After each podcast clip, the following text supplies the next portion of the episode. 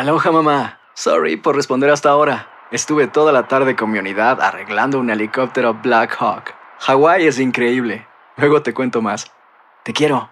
Be All You Can Be, visitando goarmy.com diagonal español. Hacer tequila, Don Julio, es como escribir una carta de amor a México. Beber tequila, Don Julio, es como declarar ese amor al mundo entero.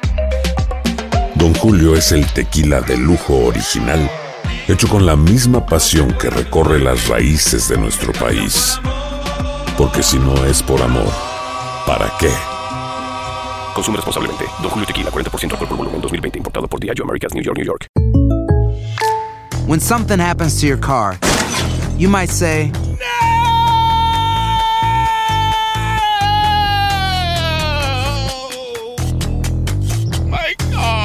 but what you really need to say is something that can actually help. Like a good neighbor, State Farm is there. And just like that, State Farm is there to help you file your claim right on the State Farm mobile app.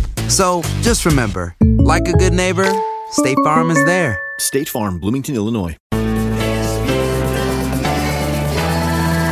Bienvenidos al podcast con los mejores momentos de Despierta América, tu show diario de entretenimiento, noticias, chistes, entrevistas, por supuesto todos los consejos útiles y mucho más.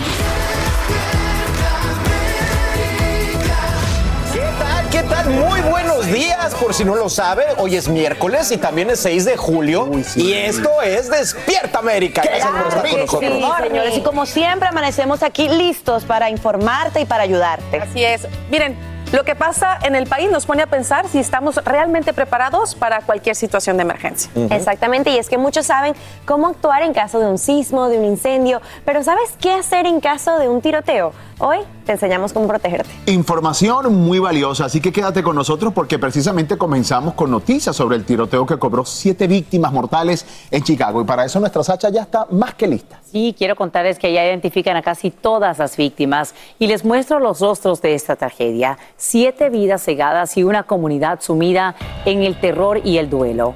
Hoy conocemos los nombres de seis de estas víctimas, quienes tenían entre 35 y 88 años. Hay una pareja cuyo pequeño de dos años sobrevive a la masacre. Familiares, amigos y residentes se unen en vigilias y colocan siete corazones junto a una iglesia. Esto mientras fiscales formulan ya cargos, siete de ellos de homicidio en primer grado, grado, contra el sospechoso sobre quien surgen perturbadores detalles. Tenemos cobertura en equipo con David Palomino y Viviana Ávila y arrancamos contigo David en vivo desde Highland Park. Buenos días. Gracias, buenos días. Así es, nosotros continuamos acá en la escena del crimen. Las autoridades, una investigación activa con eh, la calle donde ocurrió este tiroteo, pues continúa cerrada, pero quiero mostrarles algo en vivo a esta hora y es que las autoridades han estado custodiando oficiales del FBI tomando fotografías y revisando este callejón donde posiblemente sería donde Chris, eh, Robert Crimo utilizaría, utilizaría una escalera para acceder al techo de un edificio donde ejecutaría los disparos. Ahora dicen las autoridades que al momento de ese tiroteo vestía ropa de mujer, que su intención era esconder los tatuajes, que también quería pasar desapercibido entre la multitud a la hora de, huir y que esto lo había planeado por semanas. Ahora, dentro de esos detalles perturbadores que dan las autoridades es que entre los años 2020 y 2021, Robert Crimo compró cinco armas, entre ellas dos rifles, uno de ellos pues eh, eh, un rifle que usó en este, en este tiroteo. Ahora, Estamos siguiendo los cargos que le han formulado en su contra, siete cargos por homicidio en primer grado, dice el fiscal estatal del condado Lake, que van a buscar la pena máxima, que sería la vida eh, en prisión y anticipan en las próximas horas más cargos en su contra y busca pues que no le den ningún tipo de derecho a fianza. Les decía, este sería el callejón que los oficiales del FBI han estado investigando la mayor parte de, del tiempo. Ahora, vamos a escuchar a la, las autoridades del condado Lake. A family member reported that Cremo said he was going to kill everyone, and Cremo had a collection of knives. The police responded to his residence. The police removed 16 knives, a dagger, and a sword from Primo's home.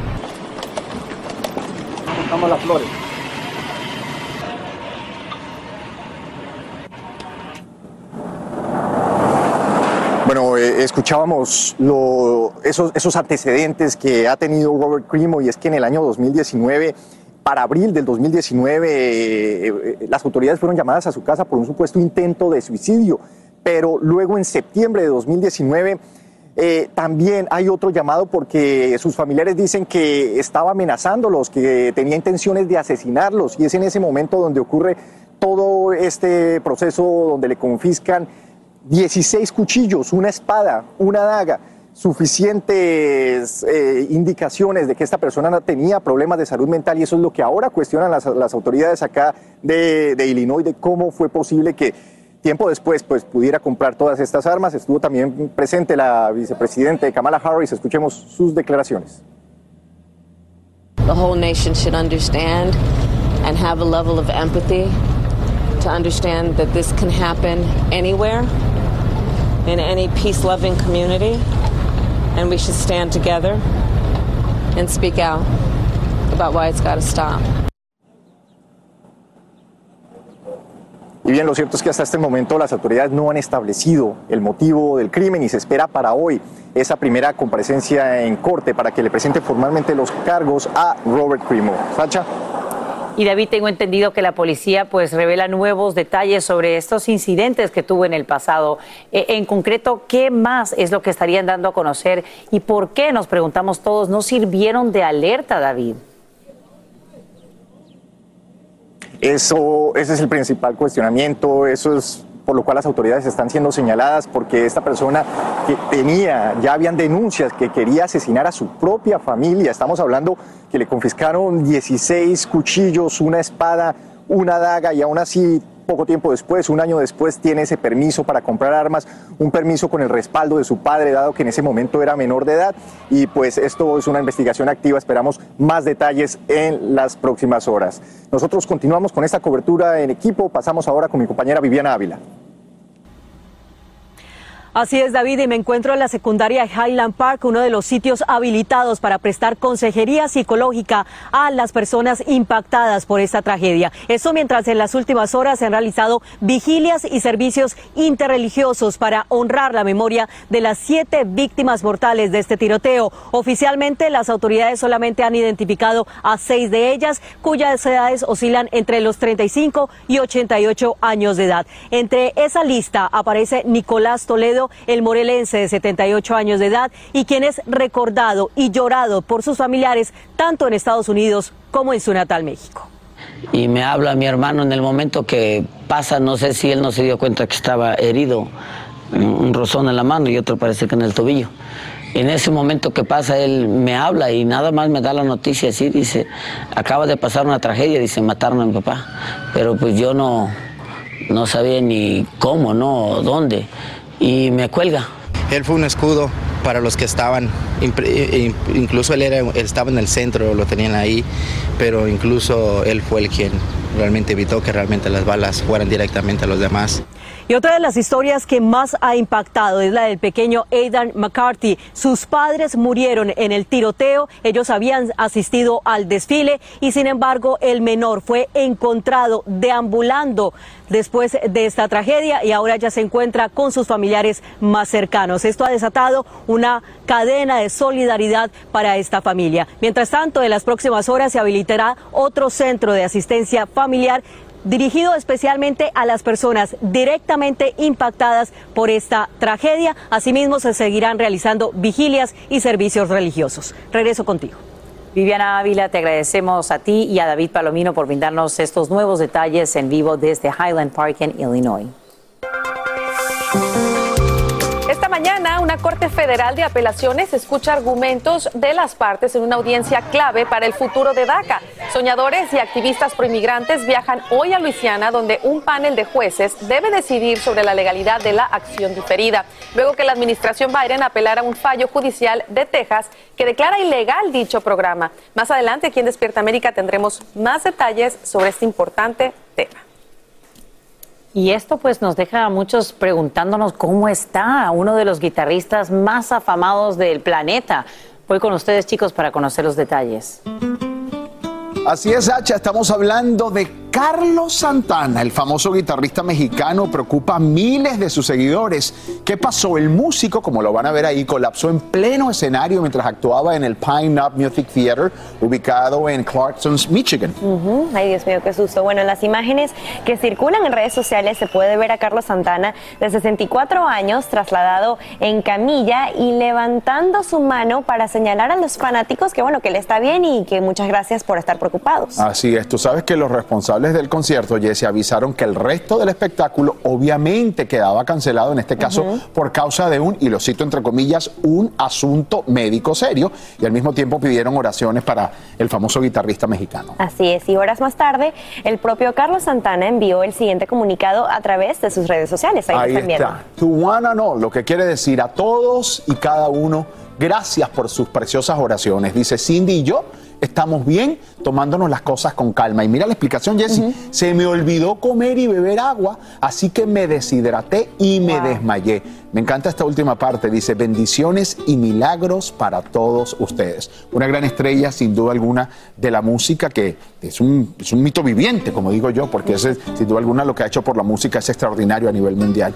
Y qué bueno que se esté recuperando. Y que ponen alerta para todos en casita también la importancia, ¿no? Cuán importante es tomar agua, mantenerse hidratado, especialmente cuando uno va a hacer algo que requiere tanto del cuerpo. Así es. ¿Sabes qué? Aquí tengo yo agüita. Toma agua, hidrátate, por favor, si eres tan amable, mientras vamos al estado. Sí, eh, mientras vamos al estado del tiempo. Adelante, Romariel.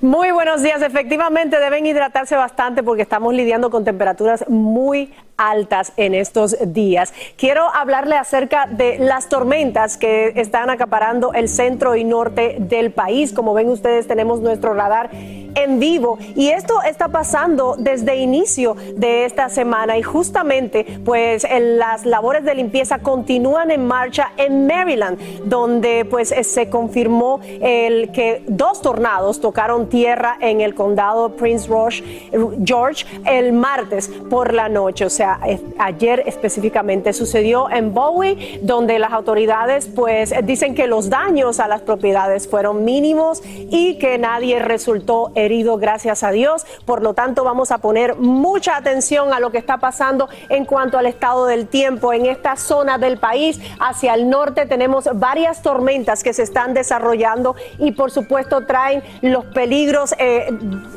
típicos de estas tormentas que son el viento dañino, además de eso inundaciones repentinas y fíjense en la extensa zona de riesgo severo que tenemos que va de mínimo a moderado. En esta zona no se descarta la formación de granizos, incluso los tornados podrían continuar siendo un grave peligro para por lo menos las próximas 24 horas. En cuanto a la precipitación, los acumulados pueden ser importantes, tal y como mencioné en principio, de 2 a 3 pulgadas en zonas puntuales hasta 5 pulgadas. Por lo tanto, si usted tiene que trasladarse por carretera, pues busque sus alternativas para que no tenga ningún problema. Además de esto, ojo que en los aeropuertos, dadas las condiciones del tiempo, pues pueden eh, haber retrasos el día de hoy. Así que muy pendientes con esto. Luego regreso con mi segmento a hablarles acerca de esta ola de calor que está azotando gran parte del país. Continúen con Despierta América.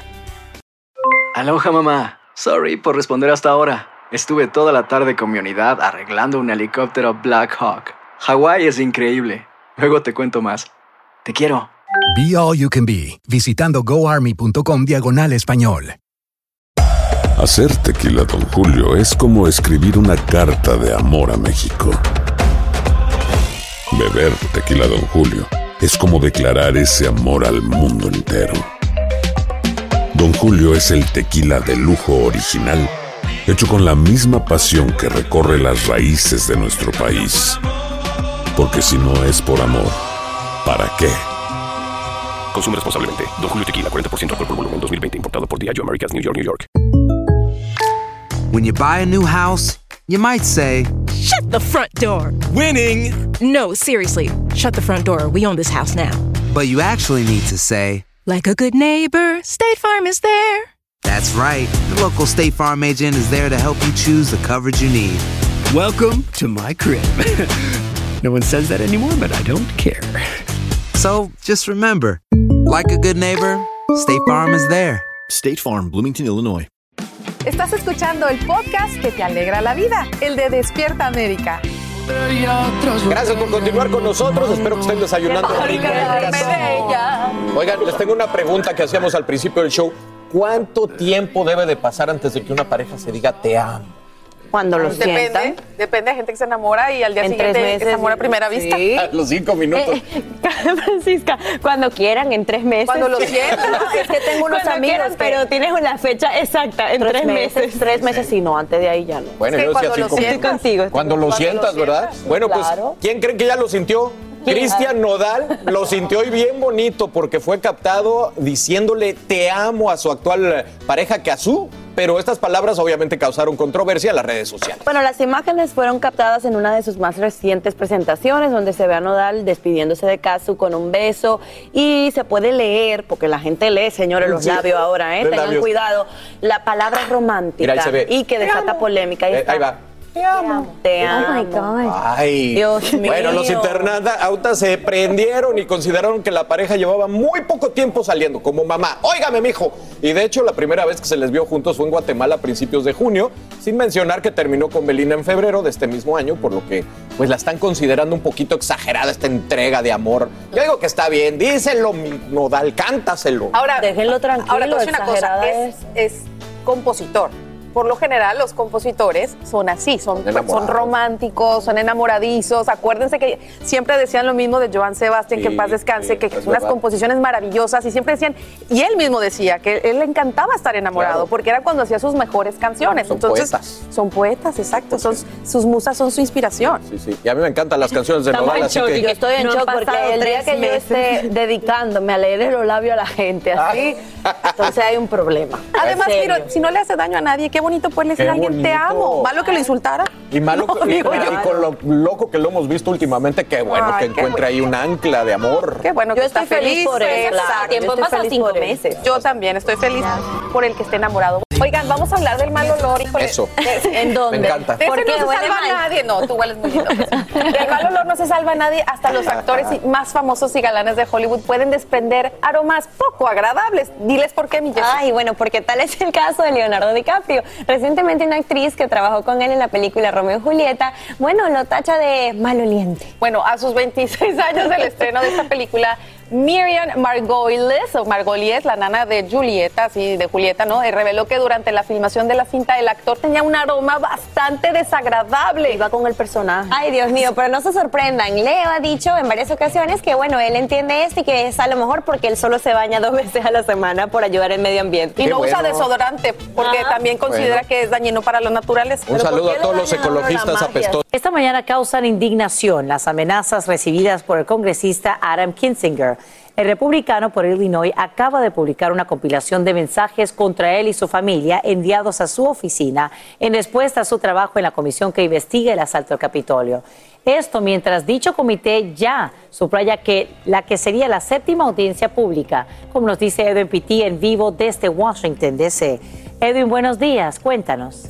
Muy buenos días, Sacha. Este congresista republicano ha dado a conocer que estas amenazas han alcanzado un punto demasiado bajo en la historia política de este país, ya que no solamente lo están amenazando con matarlo a él, sino también a su esposa y a su bebé de tan solo cinco meses de edad. Vamos a escuchar parte de estas grabaciones que él ha publicado en su cuenta de Twitter.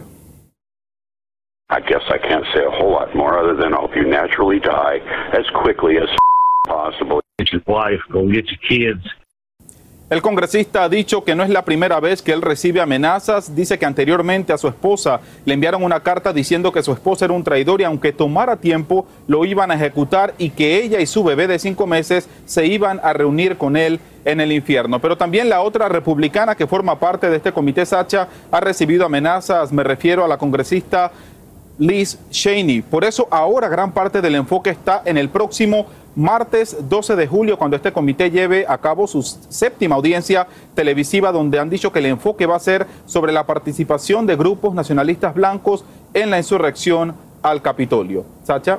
Edwin, y también sabemos que hay una investigación criminal en Georgia sobre interferencia electoral que podría incriminar al expresidente Trump. ¿Qué nos puedes decir al respecto? Así es, Sacha, esta investigación continúa su curso y lo que te puedo comentar es que ya un gran jurado ha emitido citaciones a siete personas importantes. Son allegados y personas muy cercanas al expresidente Donald Trump. Entre ellas está quien fuera su abogado Rudy Giuliani y también el senador republicano por Carolina del Sur, Lindsey Graham, pero sobre todo está Clara Mitchell. Ella habría estado en esa llamada en la que el expresidente le pidió al secretario de Estado de Georgia que él necesitaba encontrar votos adicionales para poder ganar la elección. Por eso desde ya expertos legales, Hacha, aseguran que esta investigación es de suma importancia porque van a poder demostrar que en efecto el expresidente habría violado varias leyes electorales a nivel estatal. Estamos en vivo desde Washington DC, soy Edwin Pitti, vuelvo contigo al estudio. Gracias, Edwin, por brindarnos esos detalles en vivo. Y te cuento que la Administración de Drogas y Alimentos suspende de manera temporal la orden que emitió en junio que prohíbe los cigarrillos electrónicos Juul, mientras realiza una revisión científica adicional. Dicha agencia afirma en Twitter que la suspensión no constituye una autorización para comercializar, vender o enviar productos Juul. Y a partir de ahora habrá mucho más control sobre la compra, venta y uso de armas de fuego en Nueva Jersey. Es que el gobernador demócrata Phil Murphy promulga un paquete de siete leyes que endurece las regulaciones, no solo para compradores, sino también para fabricantes y comerciantes. Además, el funcionario promete mayores acciones sobre el tema, como nos cuenta en vivo desde Union City Fabiola Galindo. Fabiola, explícanos además en qué consisten estas nuevas reglas. Buenos días.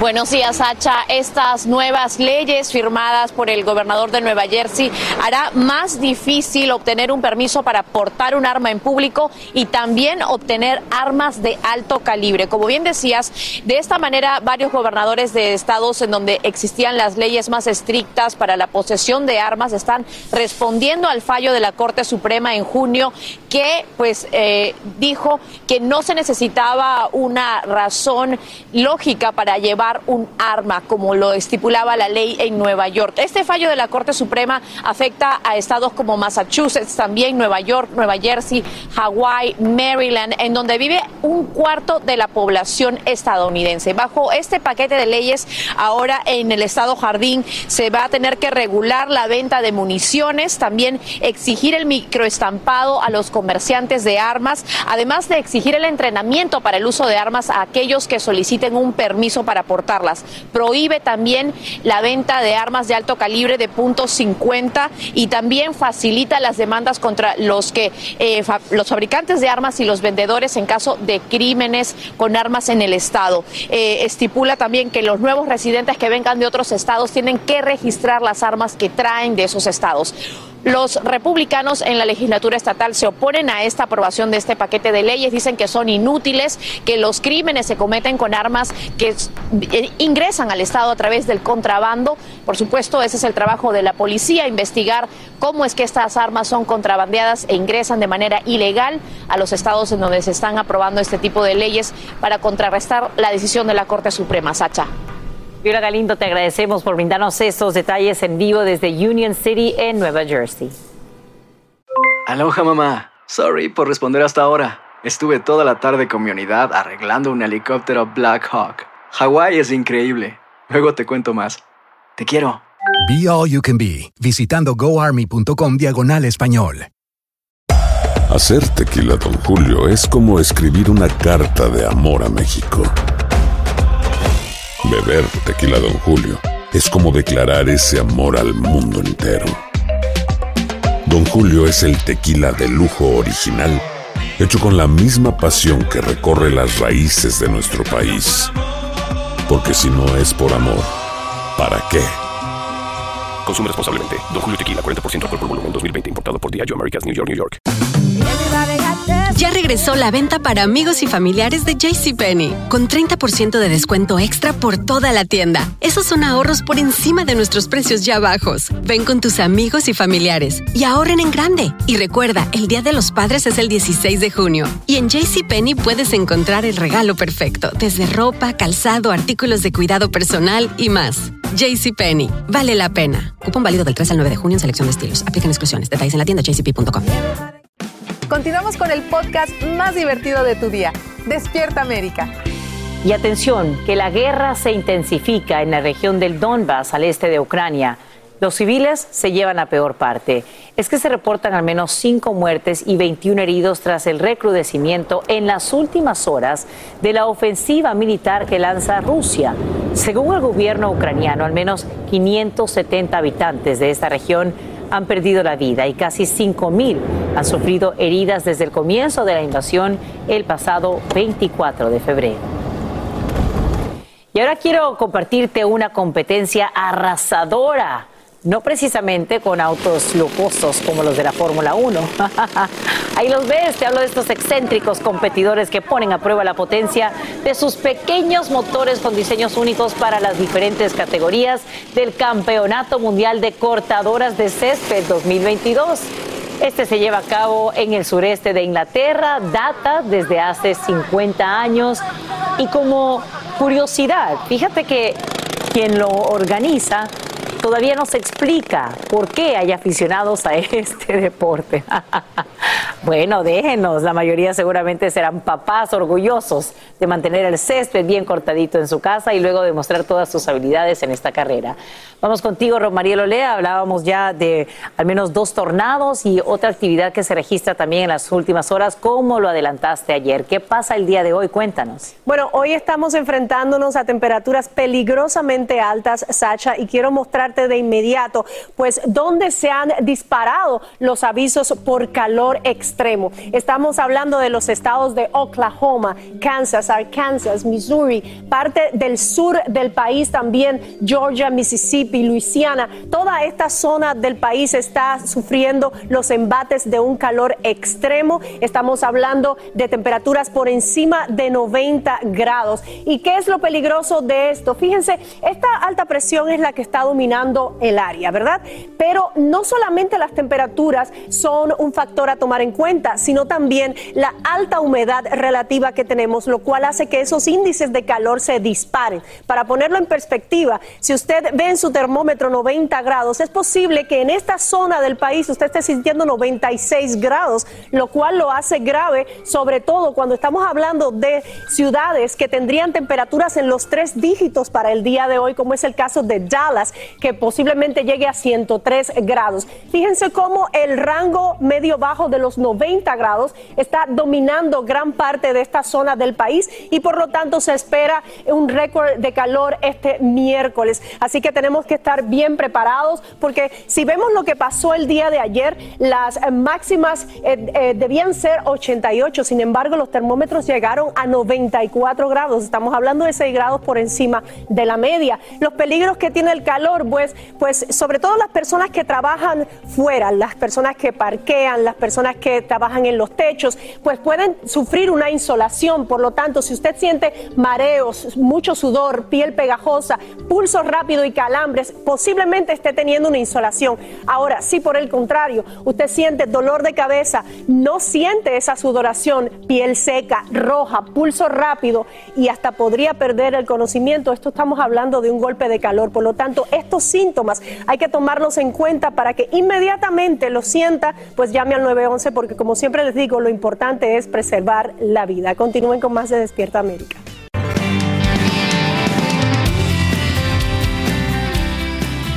Recuerde que son 25 mil dólares lo que se puede llevar. Seguimos calentando motores para que si aún no te has inscrito en nuestro próximo gran proyecto con Despierta América, todo es posible, pues hoy te inspires a hacerlo. Y es de que una idea muy pequeña, que usted no lo crea, pueden hacer un gran negocio. De una pasión por algo también puede surgir un gran negocio. ¿Cómo vamos a hacerlo? Nos vamos a enlazar ahora mismo con Martín Claure, de CEO de Aprende Institute, que será gran parte de este proyecto con Despierta América. Todo es posible. Lo tenemos hoy en vivo desde los New York, como digo yo, con mucho cariño. Martín, buenos días, ¿cómo estás? Buenos días, Raúl. Encantado de estar acá. Gracias a la tecnología podemos tenerte esta mañana en Despierta América. Nos siguen llegando muchas preguntas y tú eres la persona indicada para responderlas. Vamos a comenzar con esta. Mi nombre es Aida. Desde pequeña soy muy buena organizando eventos. Me encanta enviar invitaciones y estar al pendiente de cada detalle. Me emociona mucho la idea de dedicarme a esto, pero me da un poco de miedo seguir mis sueños y abandonar mi trabajo para convertirme en wedding planner. ¿Por dónde podré empezar? Adelante, Martín. ¿Por dónde empieza Aida como wedding planner? Wow, esa es una buenísima pregunta y lo, el primer consejo que le doy es de que se prepare, de que se enfoque en perfeccionar ese producto o servicio que tiene en mente y en sacar esa mejor versión de ella. ¿no? Y de ahí lo segundo es que defina bien quién es su nicho de mercado, o sea, dónde se puede diferenciar, dónde se puede resaltar ella y dónde puede encontrar ese espacio en el mercado donde valoren más sus productos y servicios. Y en el tiempo, en la medida que ella empiece a conseguir clientes y generar ingresos, ella solita se va a dar cuenta cuándo puede soltar ese trabajo que tiene eh, y cuándo puede encontrar ese nivel de ingresos que está buscando. Pero muy importante también algo que nos dicen nuestros estudiantes es que no se trata solamente de generar ingresos, que es súper importante, pero también de encontrar esa libertad de, autoemplearse, de emprender y ser dueño de, de su propio proyecto. Muy bien, Aida, sigue esos consejos. Vamos con la próxima pregunta que también puede servirle a usted, que nos está viendo esta mañana.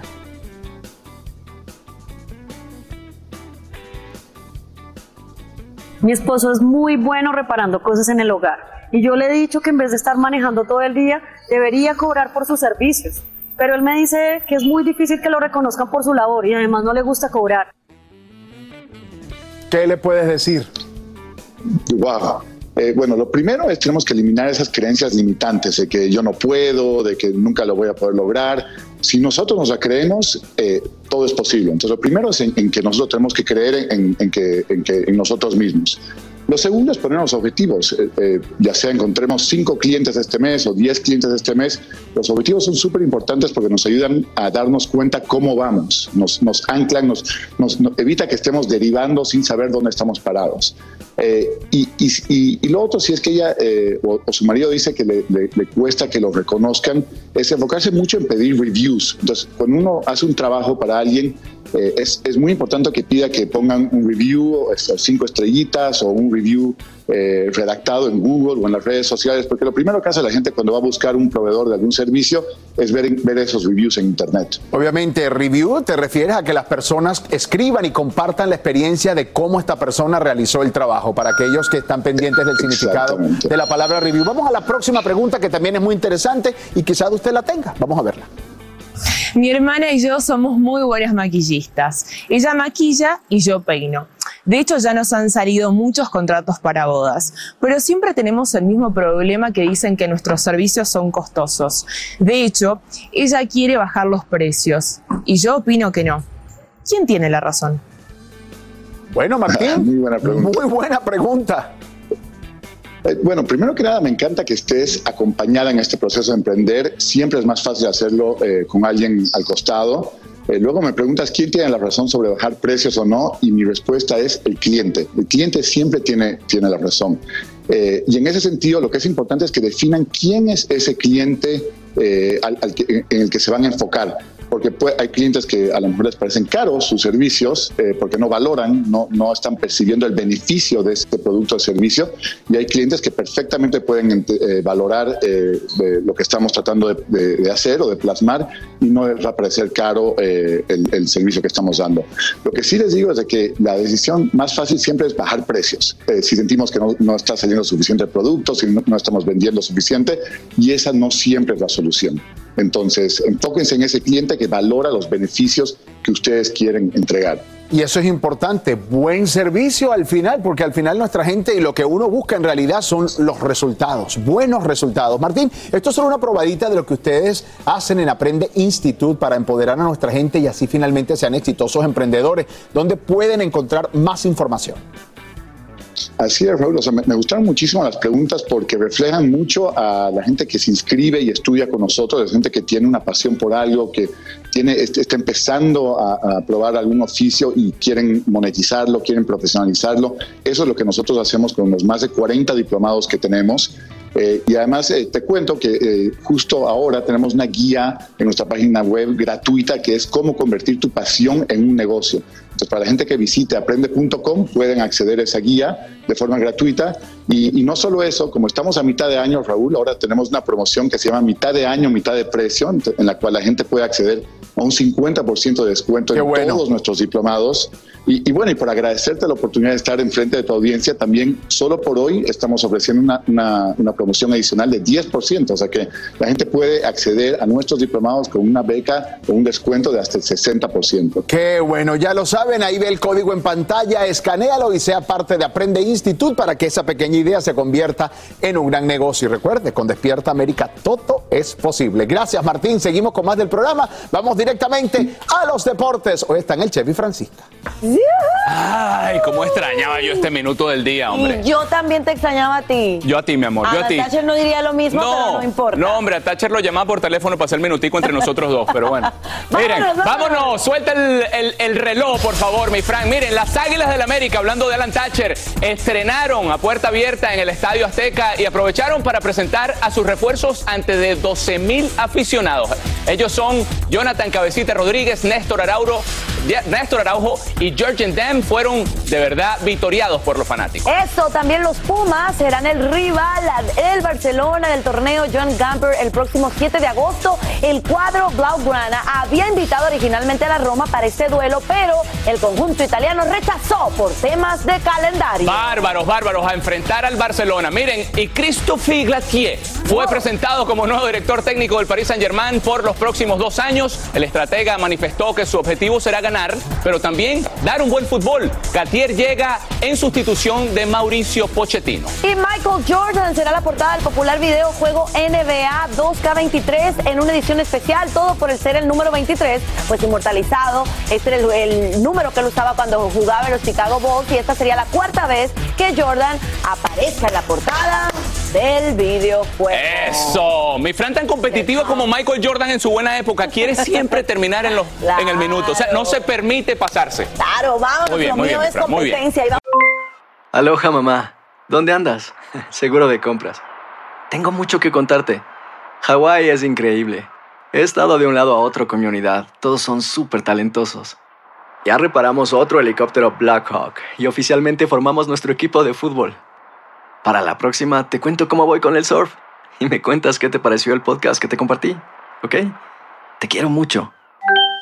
Be All You Can Be, visitando goarmy.com diagonal español.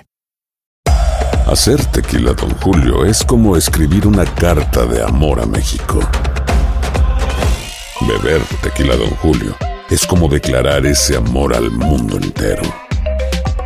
Don Julio es el tequila de lujo original hecho con la misma pasión que recorre las raíces de nuestro país. Porque si no es por amor, ¿para qué? Consume responsablemente. Don Julio Tequila, 40% alcohol por volumen, 2020. Importado por Diageo Americas, New York, New York.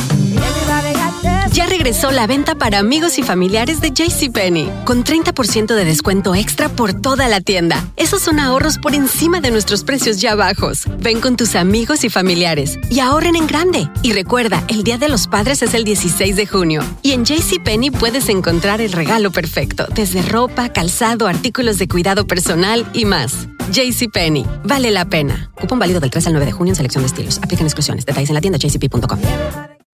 Estás escuchando el podcast que te alegra la vida, el de Despierta América.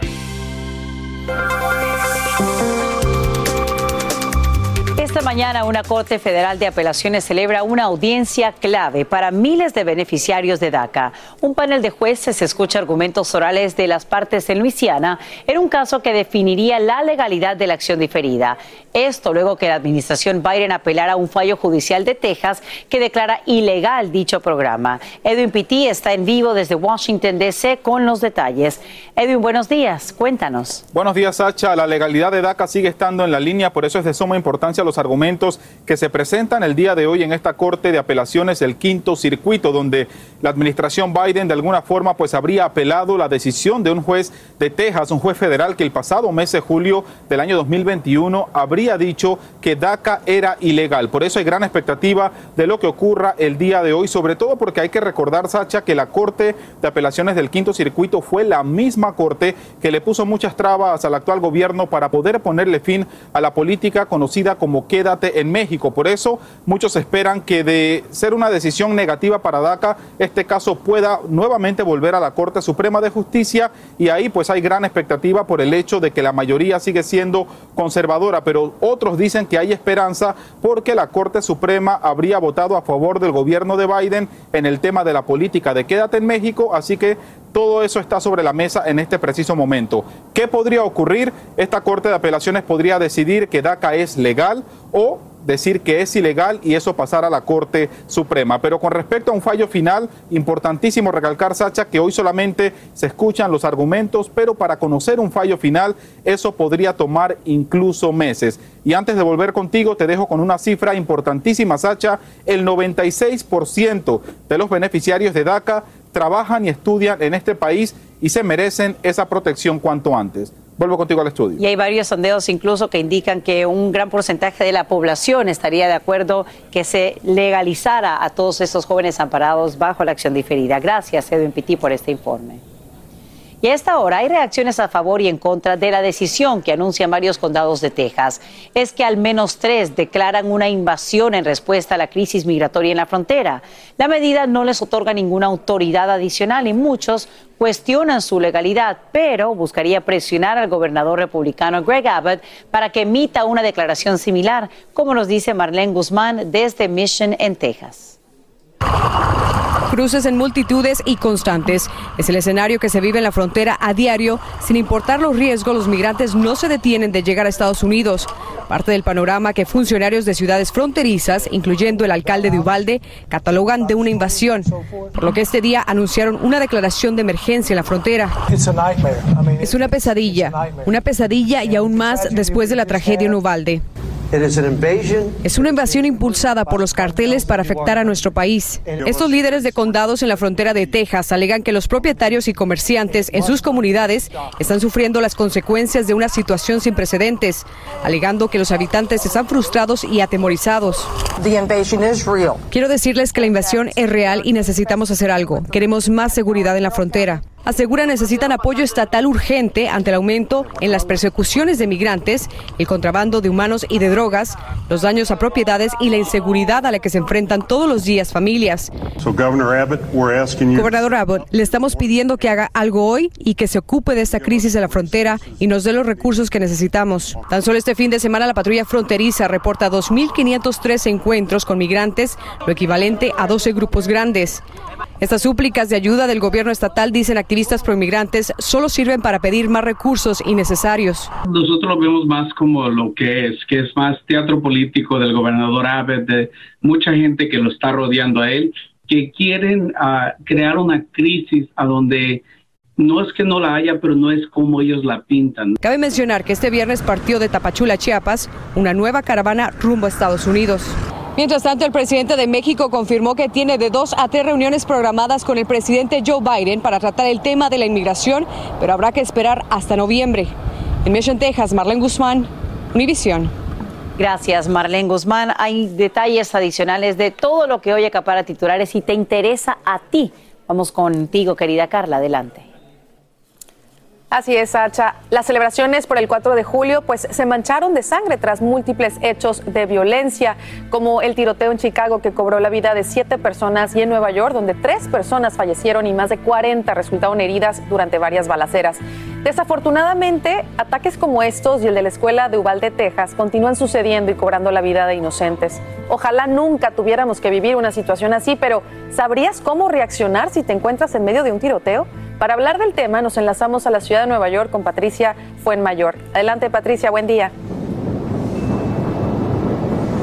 Muy buen día, Carla. Muy buenos días tengan todos. Pues tal como lo dices, en lo que va de año se han registrado aproximadamente 300 tiroteos masivos y apenas estamos iniciando el mes de julio. Y para hablar un poco de protección y de cuál sería la respuesta más certera, estamos con nuestro experto de seguridad, Manny Gómez. Bienvenido a Despierta América. Muchísimas gracias, Patricia. Bueno. Manny, cuéntanos qué sería lo primero que tenemos que hacer si nosotros escuchamos tiros o vemos que estamos envueltos dentro de un tiroteo. Bueno, la cosa obvia es tratar de correr y esconderse de donde está el tiroteo. Y si algunas veces, muchas veces, uno no ve o sabe en dónde está el tirador, pero lo puedo oír.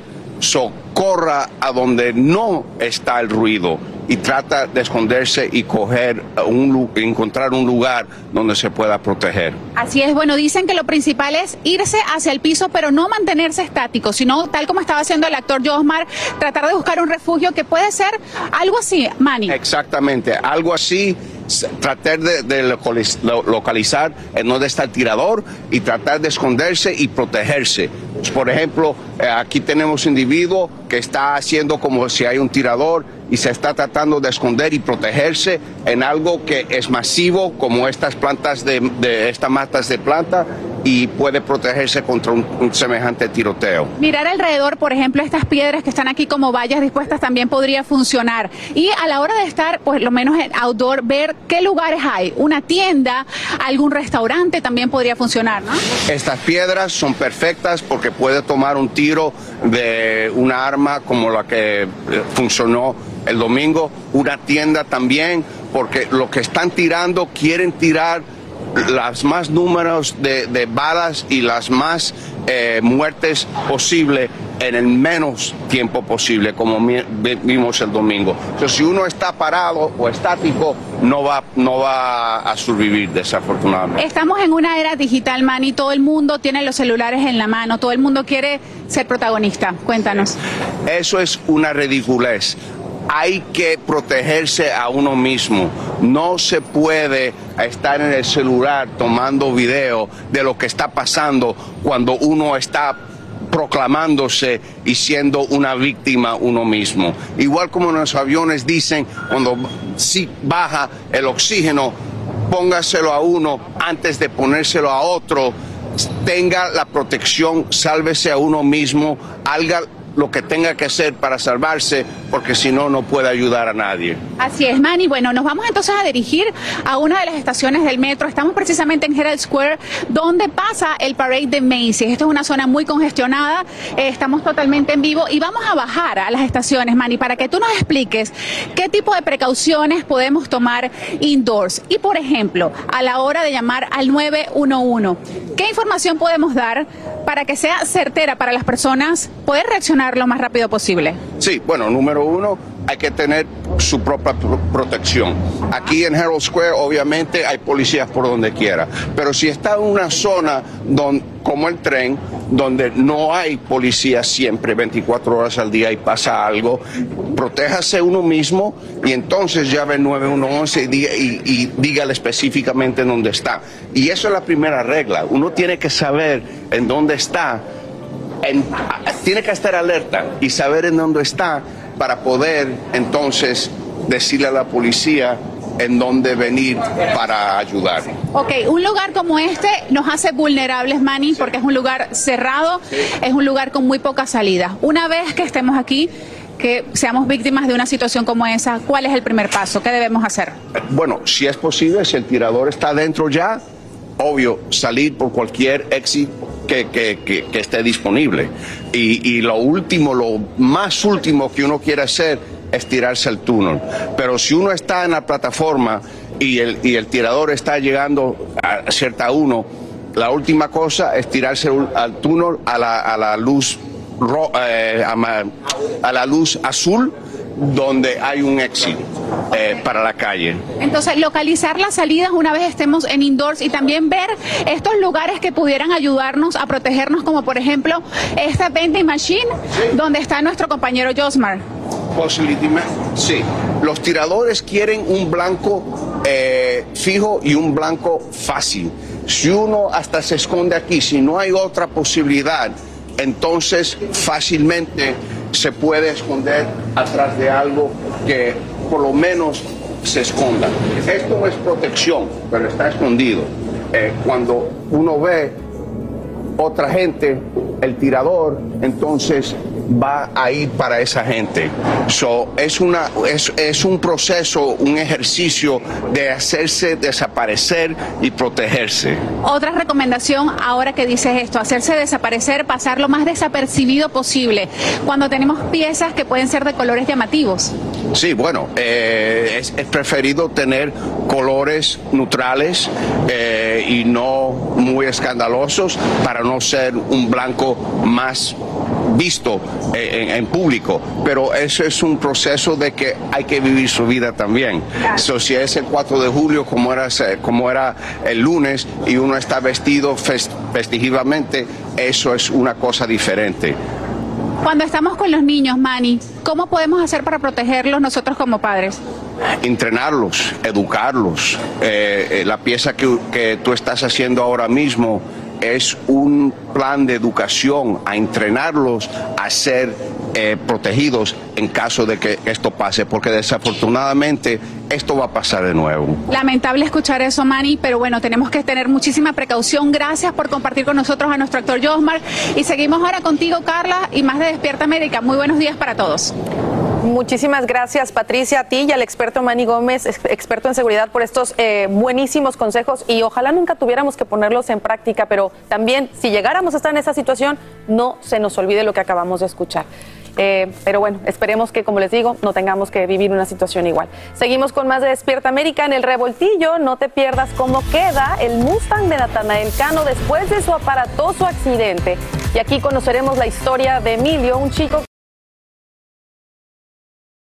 Gracias por seguir con nosotros en Despierta América y quiero que vean la siguiente historia porque nos muestra cómo un joven de 24 años ha decidido enfrentar su diagnóstico. Aunque vive un momento difícil, él continúa dando su batalla con mucha fe.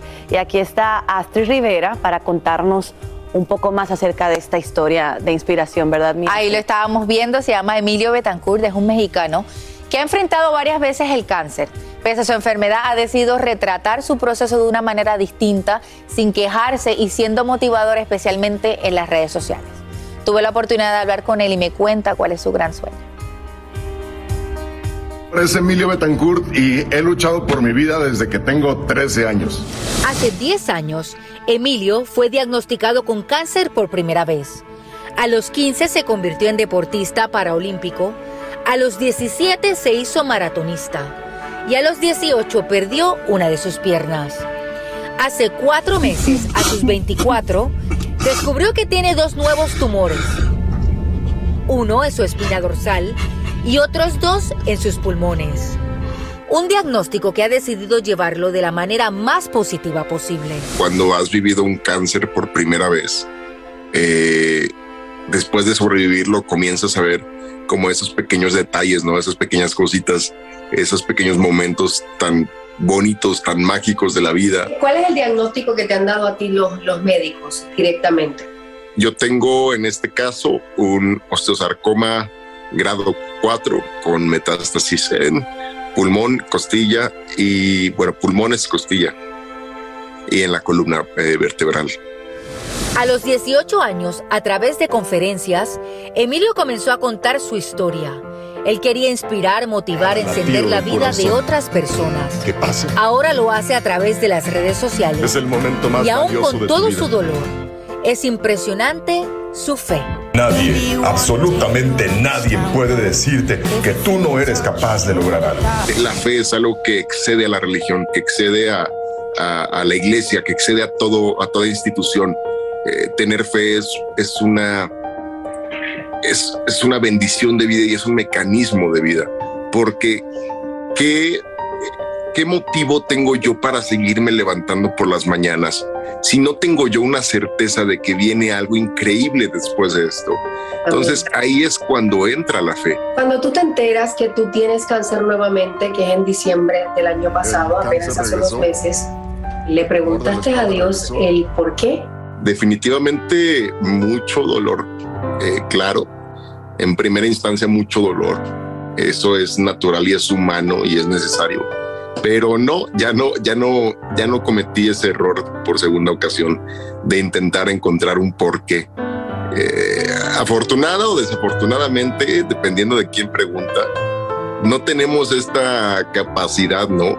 De, no tenemos este derecho de preguntarle a Dios por qué. Yo creo que, yo creo que después de esto, eh, y lo platicaba el otro día con Dios, ¿no? Le decía, yo creo que después de esto, Diosito, ya nos toca boda y ya nos toca hijos. O sea, Emilio, si tuvieras la oportunidad de escribir todo el proceso que estás viviendo en una palabra, ¿cuál sería? Transformación. Transformación. Vivir el, vivir el cáncer con fe, eh, o sea, tomado de la mano de Dios, es transformación pura. Es convertir eh, cada momento de dolor en un aprendizaje o en un momento o en, o en un grano más de fe. Para que existas, yo ya te amo. Y algún día cuando me preguntes cómo fue que sobreviví todo esto, te diré con mucho amor que fue por ti. Todo esto es por ti.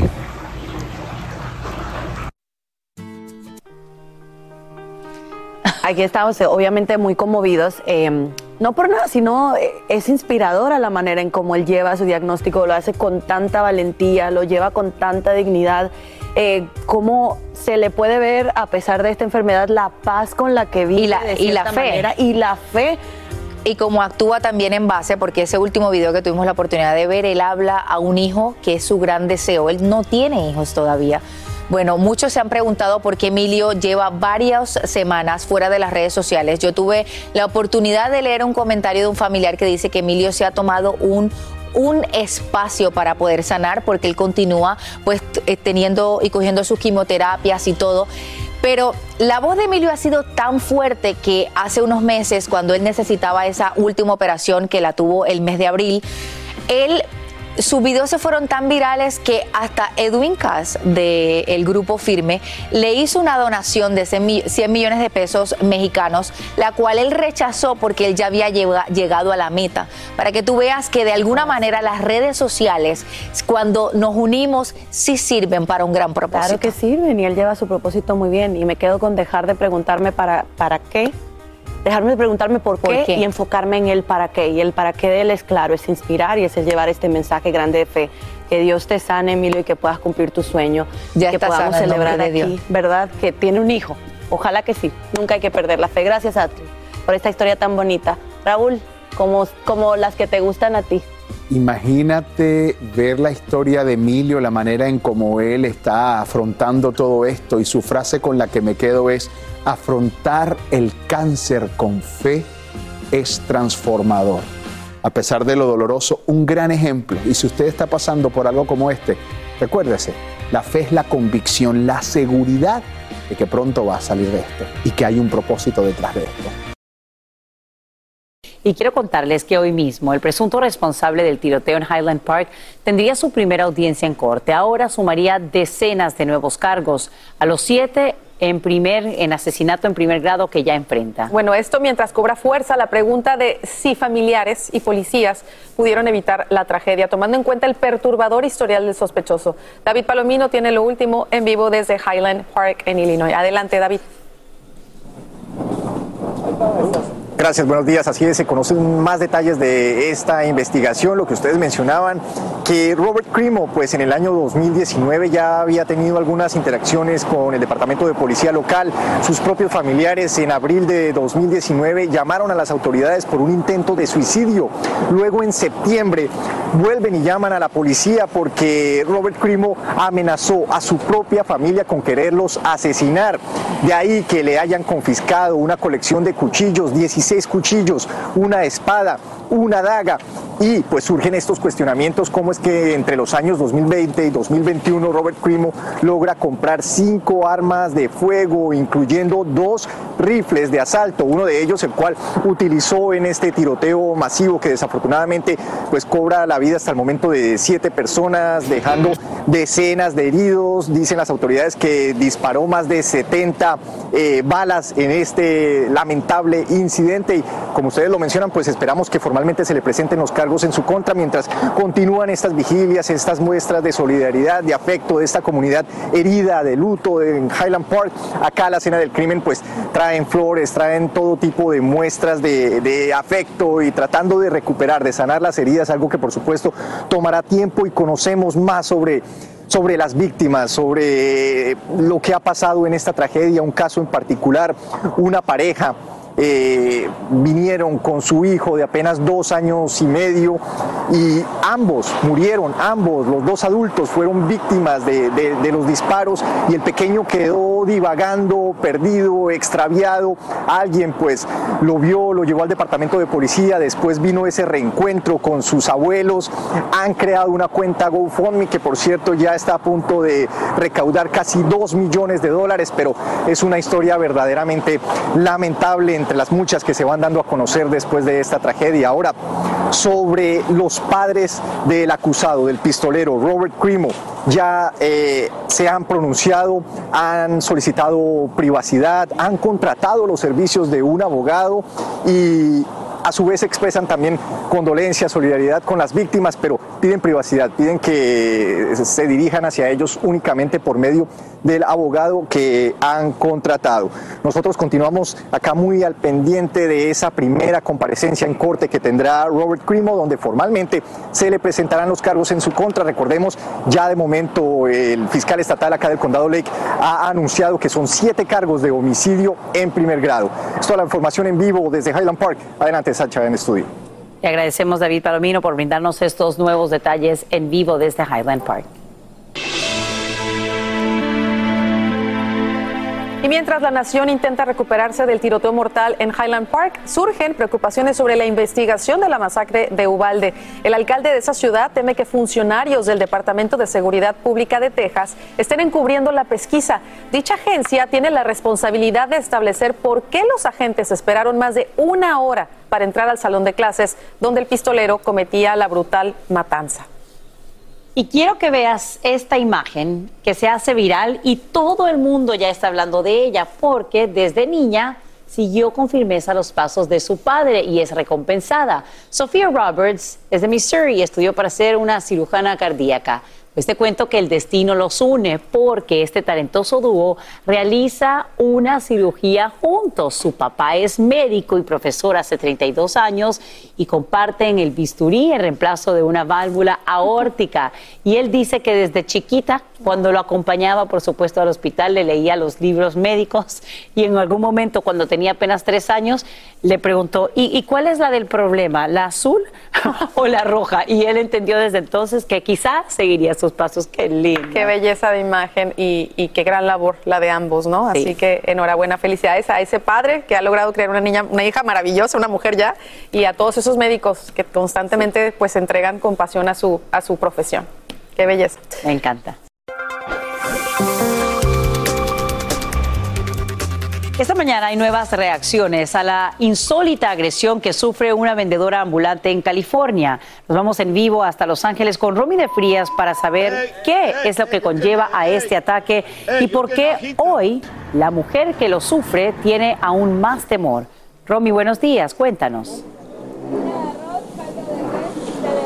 Así es, Sasha, muy buenos días. Y bueno, increíblemente en Los Ángeles, que estamos llenos de vendedores ambulantes, aquí donde nos encontramos nosotros precisamente, hay docenas de vendedores que han llegado desde la madrugada para poder alimentar a inmigrantes aquí en esta zona de Los Ángeles, en pleno centro de Los Ángeles. Pero bueno, los ataques a estos vendedores ambulantes han incrementado en los últimos meses y precisamente en este fin de semana se realizó este último. Yo quiero que vean las imágenes. Esta mujer había llegado a este puesto de tacos y de burritos. Ella había comprado precisamente un burrito y cuando, eh, bueno, dijo que no le había gustado y que quería otro. Cuando la mujer, la encargada del puesto, le dijo que le devolviera el burrito para ella hacerle otro, esta se enojó, se enfureció de tal manera que, bueno, tiró las aguas frescas, escupió en la comida y tiró todo tipo de artículos al suelo. Incluso golpeó a esta trabajadora en la cara en medio de este enfrentamiento que fue captado en video precisamente. Pero escuchemos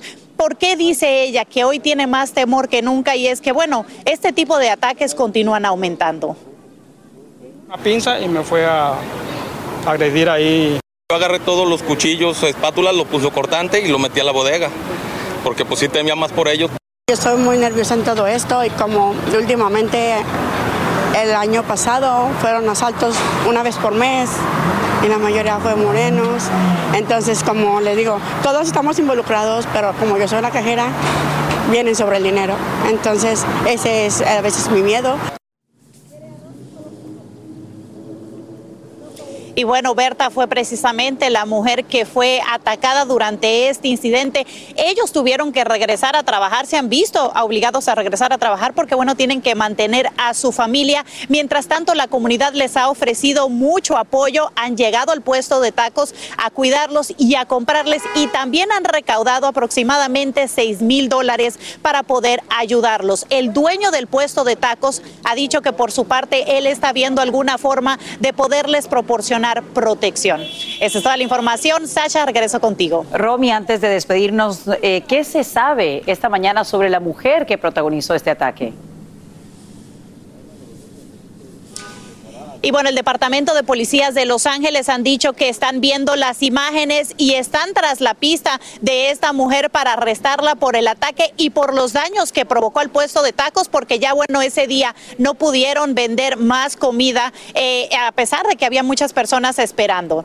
Esa es toda la información que te tengo, Sasha. Desde Los Ángeles regreso contigo al estudio. Feliz mañana. Gracias. Igualmente para ti, Romy. Sabemos también que activistas que tratan de proteger a estos vendedores ambulantes no se quedan de brazos cruzados y ya exigen mayor protección. Gracias. Y seguimos precisamente ahí, en Los Ángeles, porque te cuento que estudiantes ya no tendrán que vacunarse contra el COVID-19. Es que la Corte Superior del Estado acaba de anular el mandato de vacunación estudiantil alegando que el distrito escolar excedió su autoridad y que solo el Estado tiene el poder de exigir que los niños sean vacunados para asistir a los centros de estudios. Sin embargo, el fallo no tiene un efecto inmediato porque autoridades escolares ya habían puesto en pausa la medida hasta julio de 2023. ¿Pagas demasiado por Netflix? Pues muy pronto podrías abonarte a un servicio de suscripción más barato, eso sí, con algunos cambios. Es que la plataforma planea introducir comerciales en un esfuerzo por superar la creciente pérdida de suscriptores. El nuevo plan entraría en vigor antes de que termine este año. Si lo ves gratis, eso también estaría a punto de terminar porque sus directivos quieren poner fin al uso de contraseñas compartidas como te lo hemos adelantado en Despierta América. Llegó el momento para que los doctores respondan todas tus dudas. A continuación, escucha a los doctores con toda la información que necesitas para que tú y tu familia tengan una vida saludable. Bueno, ya estamos listos para responder las dudas de nuestra gente. Doctor, vámonos con esta. Eh, le envía Tina Penalo y dice lo siguiente. Doctor, ¿pueden darme algún remedio para la gastritis?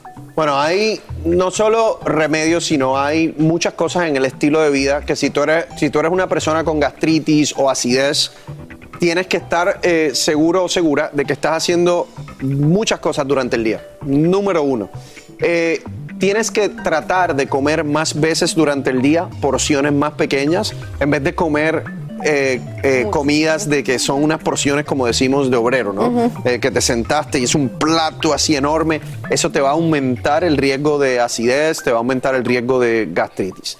Tienes que tratar de identificar cuáles son esos alimentos que te empeoran la gastritis o la acidez.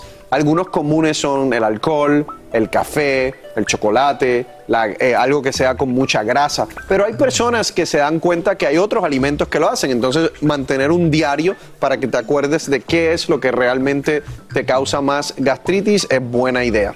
Eh, número tres, específicamente en la noche, no comer muy tarde en la noche.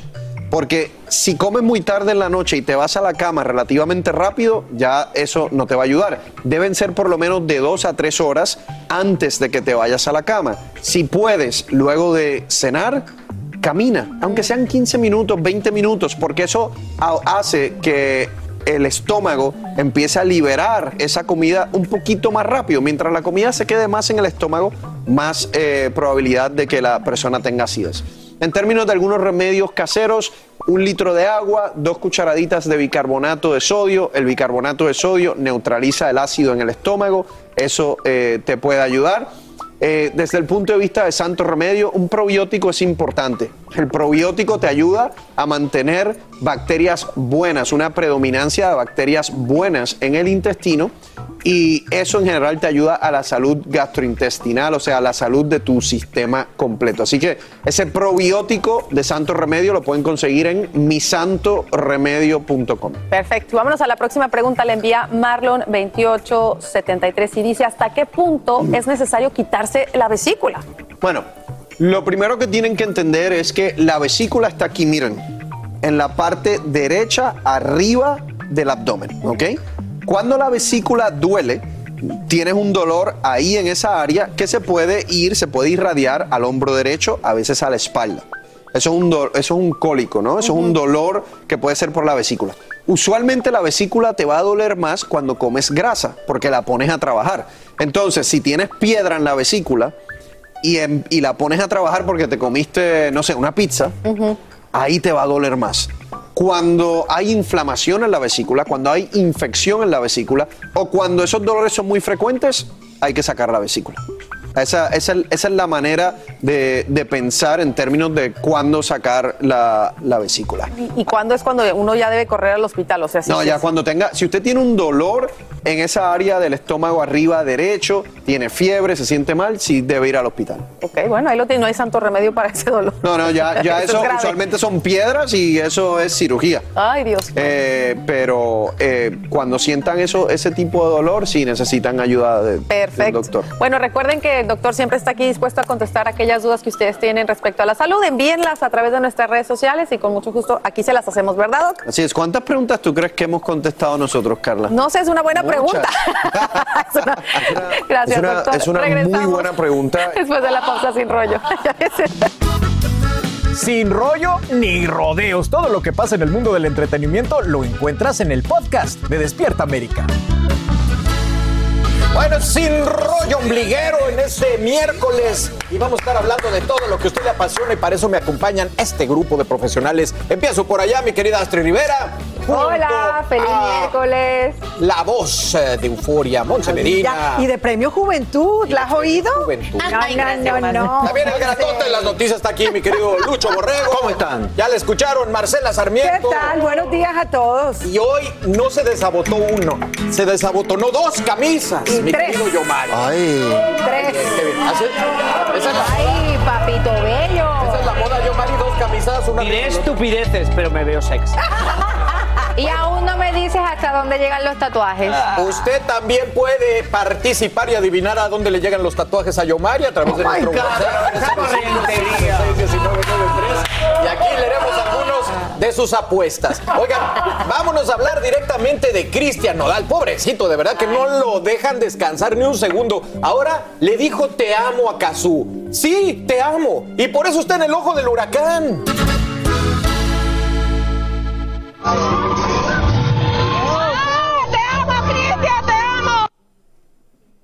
Ahí lo ven, un te amo bajito y chiquito, pegado a la boca de su mujer. Y esto sucedió en una de sus presentaciones más recientes cuando se fue a despedir de su novia, aparentemente, la cantante Kazú. Pero las redes, implacables, lo critican porque le dijo te amo. Y están diciendo, oye, pero si apenas se conocen, ¿a cuánto tiempo debería esperar Nodal para decirle te amo a su mujer, de verdad? Y está bien que la fan que ni siquiera lo conoce le está gritando y te amo y él no le puede decir te amo. ¿Cuánto tiempo hay que esperar, mi querida Monse? Miren, ya- 哈 哈 es, que, es que el amor llega de distintas maneras para distintas personas. Nadie le puede poner un Una timeline, guía. nadie le puede poner absolutamente ningún tipo de regla, porque cada quien lo siente distinto. Entiendo lo que los fanáticos están diciendo, aunque no nos importa a nadie, pero entiendo lo que están diciendo. Se- según nosotros, se acaban de conocer y si se conocían, acaban de empezar la relación, es lo que sabemos, ¿verdad? Él acaba de salir también de otra relación, lo cual muchas personas están diciendo que es como una especie de rebound, o sea, esa persona que te ayuda a terminar, a olvidar a la relación que tuviste anteriormente. Por esa parte entiendo las preocupaciones y también yo, una mujer como Casu, que sé que un hombre viene saliendo de una relación muy fuerte en donde él estuvo con esta persona y le declaró el, el amor a los cuatro vientos en canciones y todo. Yo también me preocuparía, al menos Pero- de que sea algo casual que ya estamos viendo, no lo Es. Están diciendo Ay, pero amo. no, se están cogiendo las cosas demasiado a pecho. Entonces, eh, esta sociedad es como demasiado extremista también. Nos dicen por un lado, hay que amar, hay que amar fuerte, el amor lo es todo. Entonces, cuando vemos a una persona que le dice te amo a la otra, le queremos poner una guía de cuándo debe decirlo y cuándo no. Los extremos siempre son malos. Y yo también, yo, yo entiendo que hay gente que nunca ha dicho un te amo. eh, también entiendo que hay gente que jamás en su vida, y hay mujeres esperando a que le diga te amo, te amo. Eso tampoco funciona. Ah, sí. Pero ¿por qué lo están Te, criticando? te dejé 10 días sola y lo que has mejorado sin mí. Para que tú veas, papito. Pero me Lo que parece ha que- dicho ella, copy page. No, pero estoy viendo muy conservadora Monse hoy. Monse es una mujer más liberal de lo que estoy oyendo. Señores, uno dice te amo cuando lo siente. Cuando quiere. Cuando Marcela lo está siente. single, sexy and wanted. No, no, single, sexy, gracias. Pero yo creo que uno lo dice. Creo, creo, creo que me está mirando muy de reojo Lucho Borrego, porque seguramente va a decir que es incorrecto. Es No, no, no, incorrecto no, decir mira, te yo te digo una cosa, yo entiendo, yo entiendo que la mayoría de las personas que han criticado ese te amo furtivo y ese te amo tan, tan relativamente tan pronto luego de su ruptura con eh, Belinda, eh, est- no están poniendo en tela de, o están poniendo, digamos, en tela de juicio una situación que para mí, por ejemplo, el decir te amo o te quiero tiene tanto, tanto, tanto valor que cuando yo lo digo es porque realmente la persona a la que yo le voy a dedicar esas palabras es porque realmente lo siento, porque hemos tenido experiencias de vida, porque hemos tenido un cúmulo de situaciones que me hacen realmente querer a esa persona. Pero, Ay, Lucho, por pero señores, pero señores, no podemos olvidar el hecho de que Cristian Nodal. Cristian. Nodal es un artista y el grado de sensibilidad que tiene un artista como él que le canta al amor y al desamor, cuando dice, cuando dice te amo, es porque realmente tiene una experiencia de vida con una sensibilidad por encima del promedio de la gente. Vamos a dejarlo así. Feliz con Casu. Bueno, y no decía por Está en una que amar y etapa querer no bonita. es igual, mi Astrid. Amar y querer no es igual. Amar es sufrir, querer es volar. Ay, Ay, madre, por Qué romántico. No, yo soy de las mu- de las personas que dice te amo y escuchamos. A la media hora, Oh, eso- perdón, eso. a la media hora que media hora y acabamos de escuchar. Una fanática le dice a Nodal te amo y eso está bien, pero como se lo dice a Katsu, eso es lo que estamos Pero, pero imagínate qué bonito que un hombre que ha dicho públicamente que está pasando por un lado fuerte tiene a alguien que, lo ama, que lo y tiene a alguien bien. que él lo mira. eh, los artistas cuando suben al escenario suben con muchos miedos, aunque la gente los vea en el escenario como grandes, ellos tienen pánico. Al- muchos de ellos lo- y luego lo cuentan que le- tenían miedo de subir en el escenario porque se sienten solos. Qué bonito que en el camino tiene alguien que le puede decir Que te amo. y obviamente el que no le aplaude eso es porque es seguidor de Belinda y, y los fans terminan peleando las peleas que ellos mismos no pelean. Además- y a mí eso siempre me preocupa. Digo, ¿por qué una persona va a pelear por un artista si el artista ya no está peleando por eso? Además- ¿No? O sea, ¿por qué se meten en eso? Yo asumo que el que le critica el amor a alguien es por algo Exacto. interno que tiene. Pero además, has tocado un punto súper importante. pero Espérate, Lucho, yo creo que él es correspondido. Una vez que dice que hay un cuando punto uno es importante que digo yo, lo corta. Que le diga, "Te amo" uno lo 17 aman, Cuando uno veces. lo quiere no solamente subir al escenario con pánico, qué delicia bajarse del escenario y tener a quien amar, ¿me entiendes? Claro. Ahora, ahora, yo creo que la gente también, es que el punto, el punto que ha dicho, el punto que ha dicho Yomari con respecto a, a tocar el tema de que la anterior fue. Belinda, hace mucho mella en el público que los siguió como pareja también y que se enamoró de ellos como pareja. tienen que Entonces pasar ven la a, ven a. Casu, ven a Casu como una peor es nada, que es la persona que le dice te amo ahora porque no tiene una como Belinda. Oye, pero ni Pero la- ven acá, pero ¿qué sabes tú? Ay, ay, ay, Bueno, ay, ay, ay. pues, pero ¿sabes qué? La vida y la experiencia me indican también que uno puede decir eso. Bueno, listo, listo. ¿Qué cree? Doctor Love. Usted No. dígame a través, a través Aunque de no lo WhatsApp. creas. Usted dígame a través de WhatsApp cuánto tiempo hay que esperar para decir te amo, pero si Doctor pobre Nodal. Love. Oye, critican más a Nodal que a la de los También, Celis. La de amor. te amo, yo me amo, me amo a mí misma, los amo a todos ustedes. Oigan.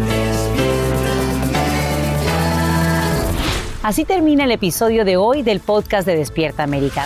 Síguenos en Euforia, compártelo con otros, públicalo en redes sociales y déjanos una reseña. Como siempre, gracias por escucharnos.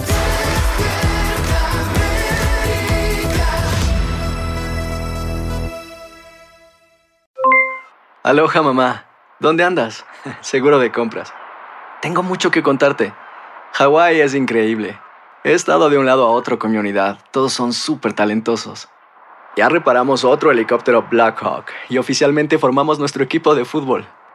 Para la próxima te cuento cómo voy con el surf y me cuentas qué te pareció el podcast que te compartí, ¿ok? Te quiero mucho. Be All You Can Be, visitando goarmy.com diagonal español. Hacer tequila, Don Julio, es como escribir una carta de amor a México. Beber tequila, Don Julio, es como declarar ese amor al mundo entero.